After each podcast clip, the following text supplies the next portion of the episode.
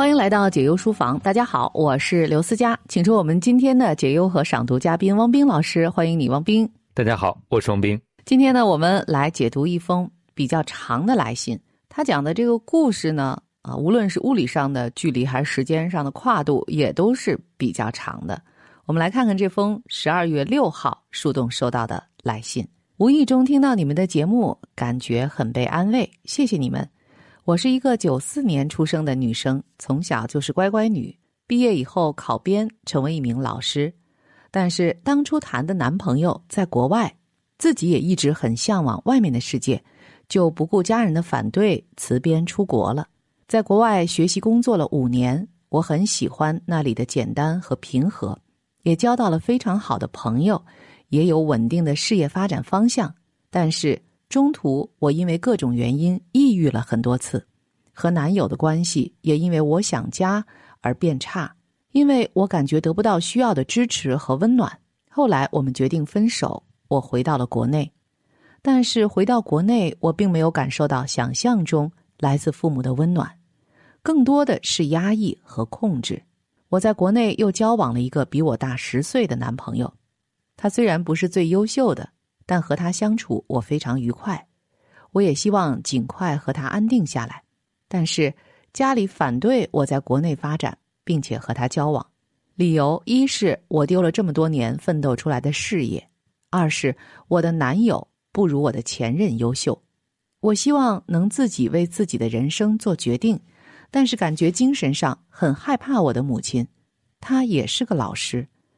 我也不知道为什么自己好像把自己的人生搞得一团糟，我感觉自己缺乏面对生活并且做出决定的勇气。你们能给我点建议吗？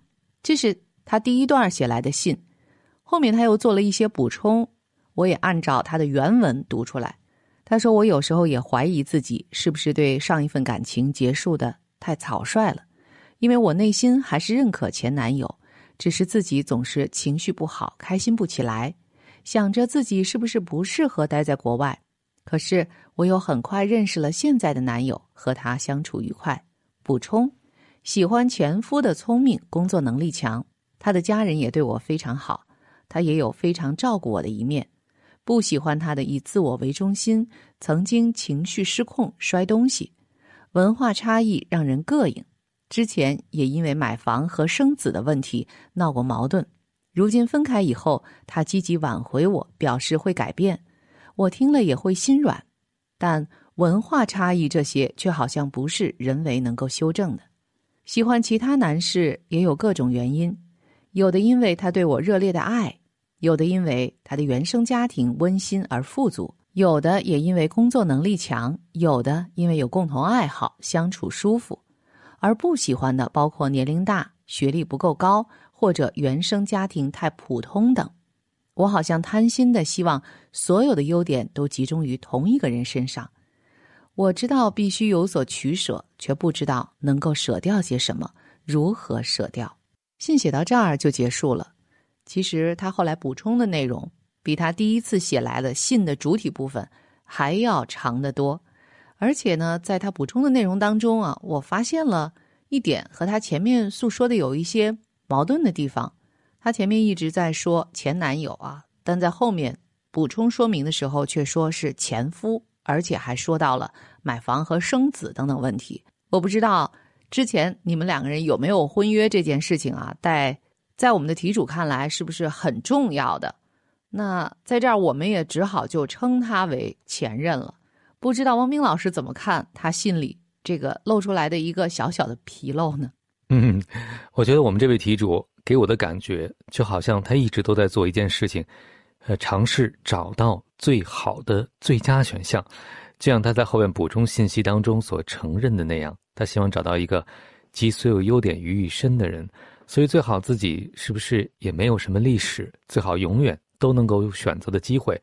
为什么有选择的机会这么重要呢？这样就不用后悔了，因为每一个不完美的选项在经历之后。都会有信心说，我还可以在下一个选项上弥补自己的遗憾。所以，其实从后面的补充信息来看，我觉得你不是没有选择的勇气，而是你自己对选择的期待值是很高的。如果不如你自己的期待，就要为自己负责，这可能才是让你害怕的。你的母亲之所以说的话能够对你有影响，是不是因为你也害怕，如果不按他们说的去做，自己未来如果不如预期那般理想，自己就要负全责呢？对啊，那你到底愿不愿为自己的选择负责呢？其实现在我觉得这个姑娘处于一种矛盾和纠结的状态当中，一点也不奇怪。我倒是觉得她始终都处于这样一种状态当中。呃，简单的说，她这个站着这山望着那山高，似乎也并不妥当。但实际上，当他在国内的时候啊，他因为爱情，也因为想去外面的世界去看一看，所以他选择了出国。但是期间虽然在国外生活的不错啊，他也挺喜欢那里的人和事和环境，也有爱情啊，而且他的前任和家人对他也都不错，但他却因为想念国内啊，又觉得周围的环境没法给他支持，然后又多次陷入了抑郁当中。等到他回到国内，却感觉家人并给不了他那种他曾经期待过的温暖，于是呢，又想是不是以前的决定是错误的。所以我在想，其实这无关以前的决定是对是错，这种不断的在矛盾和纠结当中，总是想推翻现在，回到以前，这是不是就是我们这位题主他生活或者认知现在的生活的一种模式呢？问 问汪冰老师，生活不如预期的时候，是不是就意味着我们错了呢？我觉得题主对很多问题的判断都有自己的标准啊，但是未来究竟意味着什么？我们选择了一个正确的选项，是不是就将顺风顺水？我们选择了一个正确的道路，是不是就遇上的一定都是好事情呢？其实题主的患得患失不光体现在选择另外一半上边，还有一点就是对人生经历的很多事情，比如说你回国来是为自己回来的，你的家里人没有给你你期待的情感上的关注，包括回应，你的失望我能理解，但是这个选择如果总是为别人对你好才做出的。那别人如果达不成你的期待，一定会让你失望的。就像你选择这些男友的时候，我也注意到了，你选择他们都是因为他们各有各的好，但这我觉得更像是喜欢，而不是爱。爱里面还包括了你愿意为他们付出什么，包括你在付出的时候是不是感到快乐。在你的计算当中，我觉得更多是他能给我什么，另外一个人能给我什么。如果他们在一起，就能把我的需要全都满足。其实这种思考方式看上去是自我中心的，但实际上会让你非常的被动。为什么呢？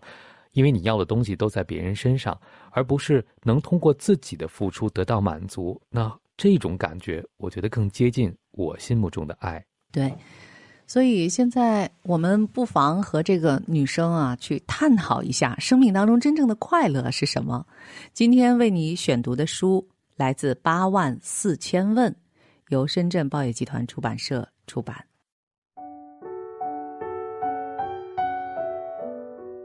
生活中所有的事情，在一定程度上都是幸福，甚至挠青春痘也包括在内。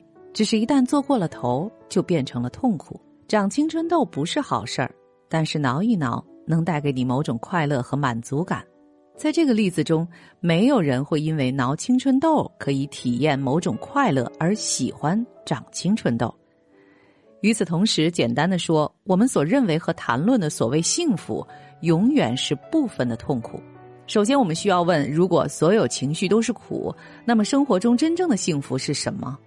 我们生活中通常所说的幸福，实际上是非常令人困惑的。这有点像是挠青春痘。带来的满足、快乐只依赖于短暂的痛苦的解除，一旦挠完，痛苦就会回来。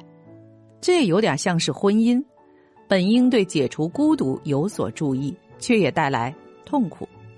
或者，如果在你面前有很好的食物，例如精致的意大利面条。美味可口，但甚至在吃的时候，你就开始担心多余的碳水化合物，然后关于血压、胃、六块腹肌、失去英俊外表等等一大堆忧虑，就突然出现了。所以，生活中我们所谓的幸福真的是非常不完美的，而且很快就会发展为痛苦。然而，即使在这个不完美的轮回中，一个人还是可以通过升起满足感。而试着拼凑一点点幸福。当你满足的时候，几乎不会感到厌倦，只有当你太过贪心的时候，才几乎不可能感到兴奋。要这么说的话，是会让你对现在的生活感到更满意呢，还是对不可能获得所谓真正的幸福而感到更失落呢？而现在，通过这个书当中的这一段话，我倒觉得我们的题主似乎一直都没有被充分的满足，所以呢，他才会就比如说觉得这个男朋友的身上啊哪一点会吸引我，其他的男士又有哪一点会吸引我。如果你是生活在一种深深的满足的状态当中，应该不会因为挠青春痘带来的满足啊而产生依赖吧？问问汪冰老师，觉得这段话我们的这位题主会能听得进去吗？嗯，这段话中有一句话，我觉得让我印象非常深，就是生活中我们所谓的幸福，真的是非常不完美的，并且很快会发展为痛苦啊，所以是个不完美的轮回。题主有没有发现？你眼中那些完美的选项或者非常好的选项，也在你的人生当中会迅速进入一个轮回，就是这个人真好啊，哦，这个人好像没有那么好，我还是换另外一个条件更好的人或者我更喜欢的人吧。在这个过程当中，我们很难得到刚才大家说的真正的满足，为什么呢？因为我们不能接纳不完美。第二，我们没有和当下的这个人或者这件事情，甚至是这个时刻建立足够深刻的关系。什么叫深刻的关系？我觉得就是你全身心的投入其中，不再去比较，也不再想所谓的优缺点，你只是体验这一刻你所有的感受、所有的情绪、所有的一切，在这个当下就变得某种程度意义上的完美了，因为它就是在这一刻所有的发生。我不知道在你的事业当中，在你的生活当中，在你的亲密关系当中，有没有哪个瞬间是全心全意不想下一刻、下一秒，只是。活在所谓的当下的，因为没有完美的一天，也没有完美的关系，没有完美的一生。但是如果你在人生当中体验过完美的一刻，特别是你自己制造的完美的一刻，我注意到你在国外找到了稳定的事业发展方向，那这是你想去的事业的发展方向吗？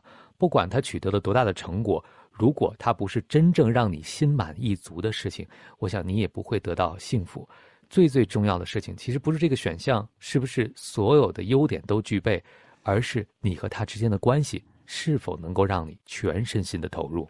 嗯，我们这个题主他可能最缺乏的也就是这种全身心的投入，所以他才能不断的跳脱出来啊。当一个人看起来很不错，好像是一个理想对象的时候，他就能一眼望出哦，他的原生家庭实在是太普通了。但你知不知道那句话啊？就是其实生命当中的一切啊，都暗暗标好了价钱。其实我觉得不用今天的这个书来做说明，你之前自己经历的人生就已经充分说明了这一点。你认为你为了外面的世界和热烈的爱情而离开了原来的这个环境，但实际上你奔向的那些东西看起来是美好和幸福的，其实它也需要你付出一些代价。关键就是你做出了选择之后，能不能认你付出的这些代价。或者说，你能不能承担这些代价？所以呢，当你想要去挑选一个完美爱人的话，我们完全不去看这个东西在现实当中是否成立，只问你一个完美的人，他在你的生活当中出现，到底需要你付出一些什么，承担一些什么？你是否想过这个问题？还是认为，如果你遇到了，就是万事大吉，像童话当中写的，王子和公主从此过上了幸福的生活？今天呢，也接下来再给你念八万四千问其中的一小节。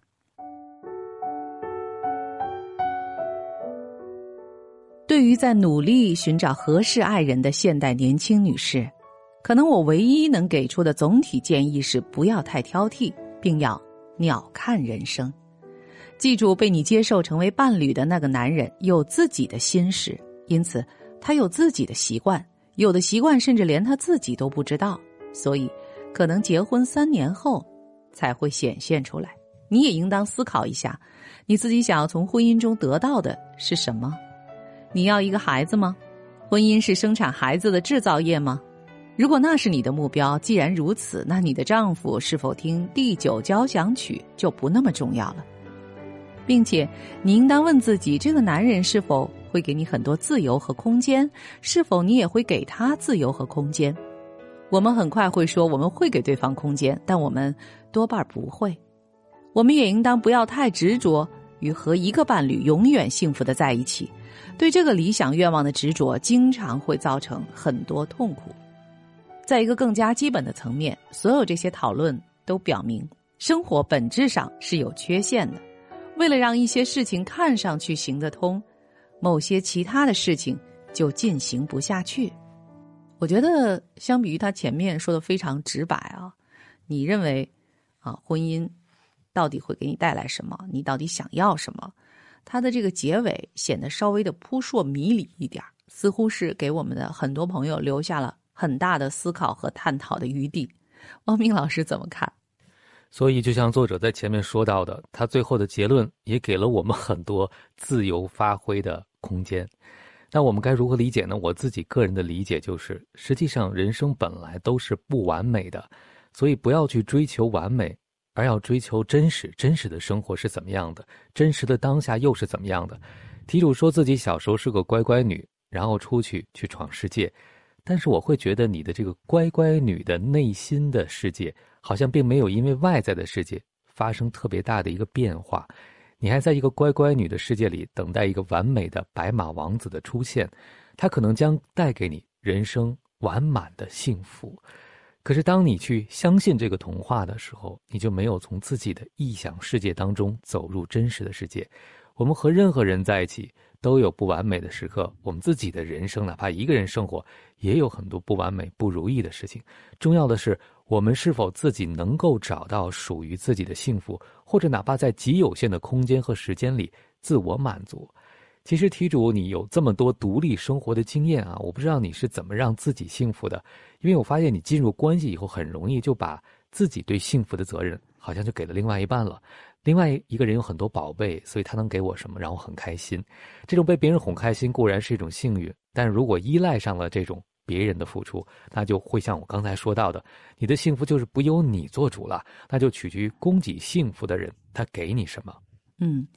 如果你把这个婚姻两个人之间的这种亲密关系、伴侣关系当做是一种交换的话，那我觉得你要看看啊，你自己手中的这些资源是在未来是会升值还是会贬值。我们说的这么的直白、肤浅和冷酷无情，是因为你在本质上就是这样去看待这件事情的，不是吗？当你真的去爱一个人的时候，你怎么会去仔细的去打量他这个人到底家世怎样、背景怎样？他到底身高、体貌特征、他的工作、他的未来的前景，他和我在一起以后会给我带来什么？能够这样去衡量、去判断的，我觉得他已经不是爱情了。那如果不是爱的话，那不就是控制和交易吗？怎么样才算一个划算的交易呢？是永远保持双赢吗？这有可能吗？特别是在现在消费主义盛行的这个时代，假若一个手中握有优质资源，而且他对此也心知肚明的人，他是不是会想要借由这个资源啊，不断的去交换，产生更多的对他自己会更有利益的？这种结果呢？其实我觉得啊，现在的你似乎也是处在这种境遇当中。但啊，如果想要祝你幸运的话，那就是希望你碰到的不是那样一个人。但是转念一想啊，这对另外一个人来说，难道是公平的吗？如果不是公平的话啊，那老天会允许这样的差错一再的发生吗？所以说到这儿，我想还是按照我们的惯例啊，让文明老师给我们的题主留一个小小的家庭作业吧。嗯呃，说到家庭作业啊，我想我还是希望我们的题主能够把亲密关系的问题回到你自己的身上。那如果回到你自己的身上呢？就是如果你真的找到了你理想中的完美的另外一半，你猜他会对你有哪些期待？因为我注意到信中都写的是你对别人的期待，你有没有想过，就像刚才 C 老师提示你的哈，每件东西都有价钱他在期待你是一个什么样的人，你能做到满足他所有的期待吗？其实当我在看你的补充信息的时候，我会发现你为什么会喜欢自己的前任，为什么会留恋他呢？因为他聪明，工作能力强，他的家人对你也非常好，然后他也有非常照顾你的一面。虽然你后边还补充了一些缺点，但是其实我没有找到哈，至少在我的理解当中，爱的感觉。我记得思佳老师曾经说过，爱情应该是一加一大于二，所以你们俩想一起创造一些什么呢？因为我听到的好像是他让你的生活变得完整了，而不是你和另外一个人一起去创造更多的美好。所以啊，当我们在寻找、在比较啊，在不断的去衡量、称量的时候，要想一想，我们只听说过一个词叫做“造化弄人”，还从来没有见过人弄造化的，是不是？是不是我们应该更多的是臣服于？宇宙间的这种规则，而更多的去活出自己，然后遇见那个能够彼此照亮的人，这才是最合适的，而不是说这世间的一切是由我们去拣选的。我们所说的那只命运的大手，终究不是长在我们身上的那一只，不是吗？我们在上半时段念了一封挺长的信，其中包括信的主体和后面的补充信息。其实我觉得这位姑娘一方面呢，在缅怀着她的前任和他们在一起的生活，另一方面，她好像并不是特别的着急要进行下一次的选择，所以我觉得有没有可能啊？当她在很多的这个男士之间在不停的进行比较的时候，是说明他那颗恋爱的少女心还没有得到充分的满足。他不知道具有这样表象的这个男士啊，他的内里究竟是怎样的？和他在一起交往的时候，究竟会产生怎样的感觉啊？当然，那种喜悦的感觉，呃，一眼望上去能带来的这种好感，他在信里已经说了。但这样的人又会有哪些所谓的瑕疵，或者说会给他带来一些束缚和不舒服的感觉呢？他似乎并没有充分的觉察。所以，假若你并不是非常着急要走进一段婚姻的话，那不妨就多在恋爱当中。去尝试了解别人，也了解自己吧。嗯，王斌老师，嗯，了解别人也了解自己。题主说自己害怕自己的母亲，哈，我觉得其实你应该通过你的母亲了解一下你自己，为什么会对母亲如此恐惧。之前我们提过，你说自己是个乖乖女，其实，在母亲面前的这种乖顺，某种程度也是你对自己人生有些问题的态度。会不会是这个样子呢？比如说，你会害怕面对我们刚才说到的不如意。包括害怕面对不完美，更害怕觉得自己选错了人。后边你说到了，我也不知道为什么自己好像把自己的人生搞得一团糟。母亲觉得你的生活是一团糟，你也这么认为吗？我倒觉得你现在特别需要时间和空间去形成自己独立的判断。当你说想和别人安定下来的时候，其实我知道你的意思是想和他确定关系，甚至走入婚姻。但是刚才思佳老师已经提醒你了。安定真的存在吗？我感觉你好像想通过一个选择来锁定当下你们相处很愉快的状态，希望会因为你们的安定而更加的愉快。但如果没有为未来的不确定和变化做好准备，那我觉得这种安定就是用静止的角度去看待动态的生活。那如何能够更好的面对不确定呢？就得先接受现实，对不对？我们和任何人在一起都有可能发生争执和冲动，都有可能让我们不舒服。如果只是因为只有舒服我才和你在一起，那我不知道有多少人可以满足这个标准。嗯，而且你有没有想过，当你想要寻找一种安定的感觉，就是说特别想要安定下来的时候，这说明你目前内在是动荡的。当你内在是动荡的时候，可能你就还没有充分的了解自己，甚至于现在也不是那个最好的契机。我们都看到过啊，水，那不管是河水、江水和海水，在巨浪滔天的时候，它本身是浑浊的。就是我们手中的一杯水也是那样，我们需要让它静止下来，它才能变得澄澈。所以呢，你需要经历自己内在的动荡。然后让你内心能够渐渐的宁静下来，看清楚自己是谁的时候，然后再去寻找那个合适和你在一起、共同去创造未来人生的那一位伴侣吧。当然了，终究是希望对方和你一起去迎接不断的变化，也可能依然存在着动荡的人生的时候，对方和你，你们彼此都是压舱石。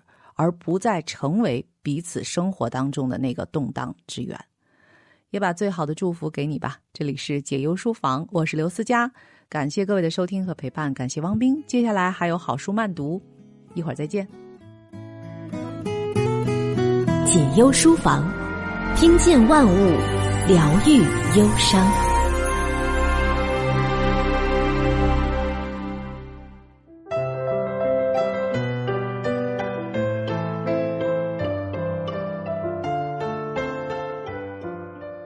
这里是好书慢读，大家好，我是田阳，今天呢将继续跟您分享这本书《三杯茶》。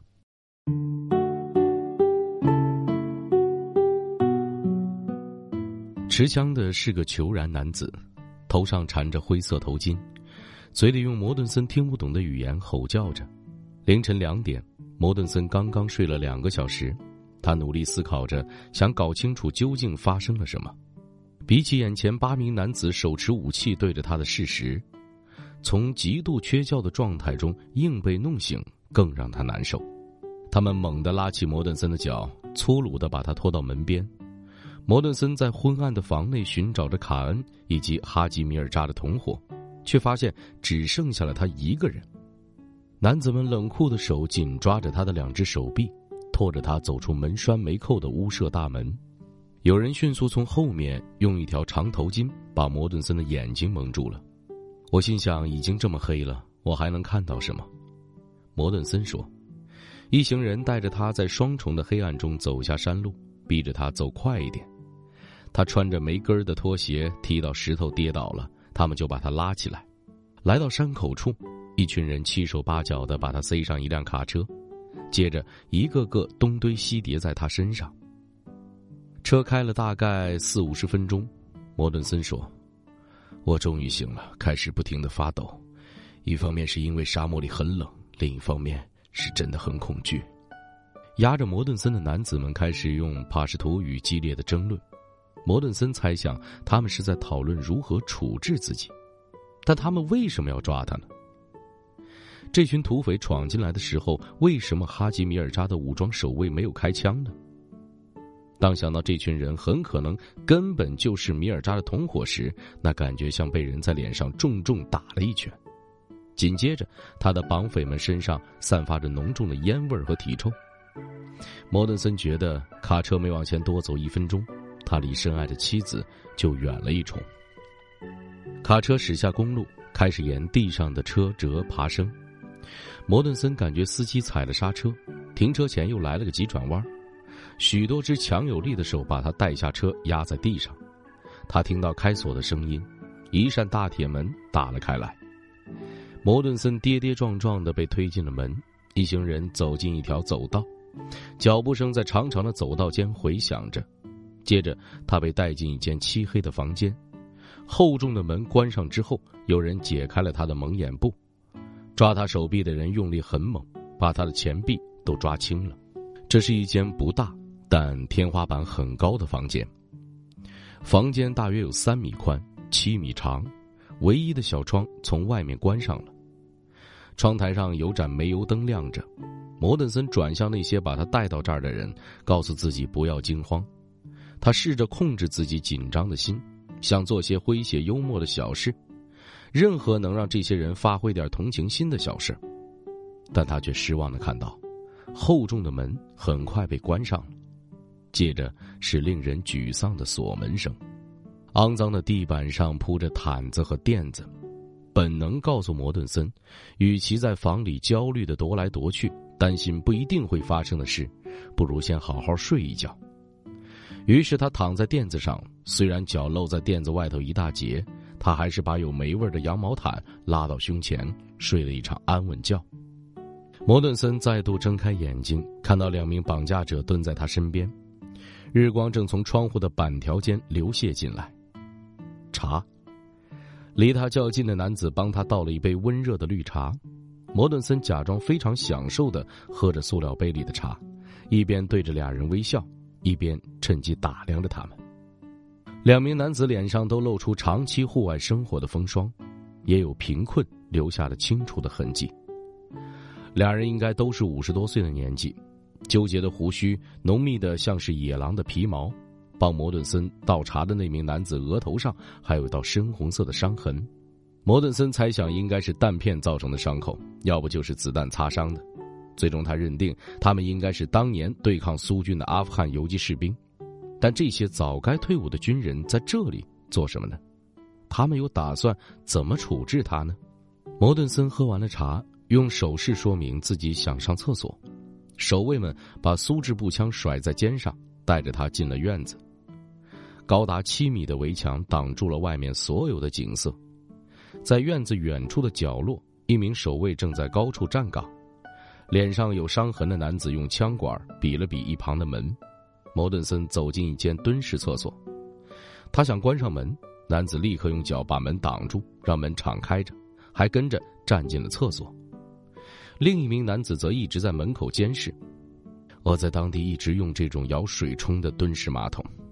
摩顿森说：“上完厕所后要把自己清理干净，有两个大男人盯着，那简直是一种精神折磨。”摩顿森上完厕所之后，守卫们用枪指着刚才走过的路，一路用枪管戳着他走回房间。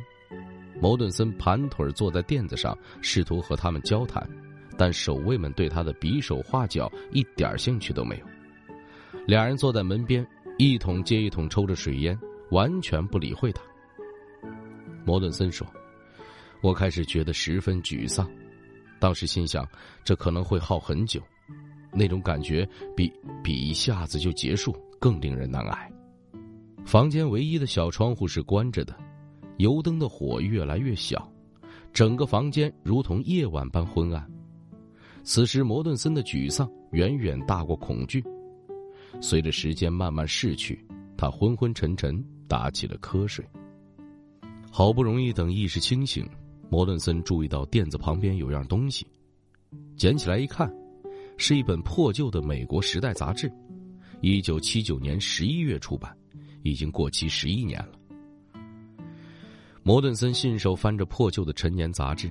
这一期上详细介绍了伊朗的人质危机，几张人质照片让他心里乱成一团，几个眼睛被蒙起来的美国人遭到疯狂的群众的嘲笑辱骂。这本杂志是故意放在这里表达什么讯息吗？或者这是某种好客的表示？是主人手边仅有的英文书籍？他偷瞄了一眼看门的守卫，想从他们的脸上寻找些蛛丝马迹。但俩人继续抽着水烟，安静的交谈，对摩顿森毫无兴趣。除了继续读杂志，摩顿森无事可做。他把书一个角度，借着煤油灯的微弱火光，读了一篇美国人质在德兰黑被严酷折磨的报道。美国驻德兰黑大使馆被占领之后，五名秘书及七名黑人警卫遭到挟持，随后获得释放。这篇报道就是说明当时被挟持的细节。摩顿森这才知道，当时的黑人人质是在一场记者招待会上被释放的。被挟持的海军中士兰道梅伯斯指出，当时他被迫录音宣读赞美伊朗革命的宣言，他们警告他，如果念错就会被射杀。会说一些波斯语的卡西琴克洛斯则说，他曾经试着和一位女性守卫聊天，不知道这是不是自己获释的原因。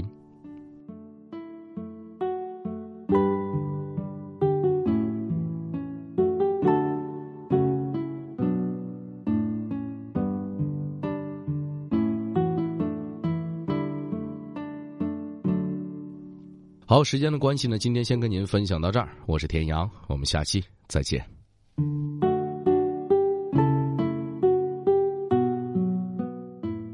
敬上一杯茶，你是一个陌生人；再奉第二杯，你是我们的朋友；第三杯茶，你是我的家人。我将用生命来保护你。一个人，一个心愿。一段辛苦漫长的旅程，许许多多人的爱心，一个美丽的承诺，终于兑现。摩顿森把一次旅行化作了一个生命的承诺，从而改变了他在路途中所遇见的人的命运，并通过文字将看似不相干的人拉在一起，娓娓道来。他朴素的心。便很快让你跳进三杯茶的友情世界里去，令你也嗅到茶的清幽香味儿。他教晓我们爱是怎么一回事儿，因为有了爱，他才在黑暗中看见星辰。这是一趟非比寻常的旅程，在这旅程上，不仅有他的脚步，也可以有你我的脚步。我们愿意与摩顿森。一起结伴同行吗？对很少知道中亚生活的人们来说，这是扣人心弦的第一手报道。三杯茶就是那个有关承诺的故事。一个人，一个承诺，一段辛苦漫长的旅程，许许多多人的爱心，一个美丽的承诺，终于实践。故事的后来的确是美好结局，在过去的十几年内。摩顿森总共在巴基斯坦、阿富汗及喜马拉雅山区盖了不止一所，而是六十余所学校，特别是能让女孩子上学的学校。如果您也被这个承诺故事感动，请将这本书推荐给您的学校、图书馆、朋友吧。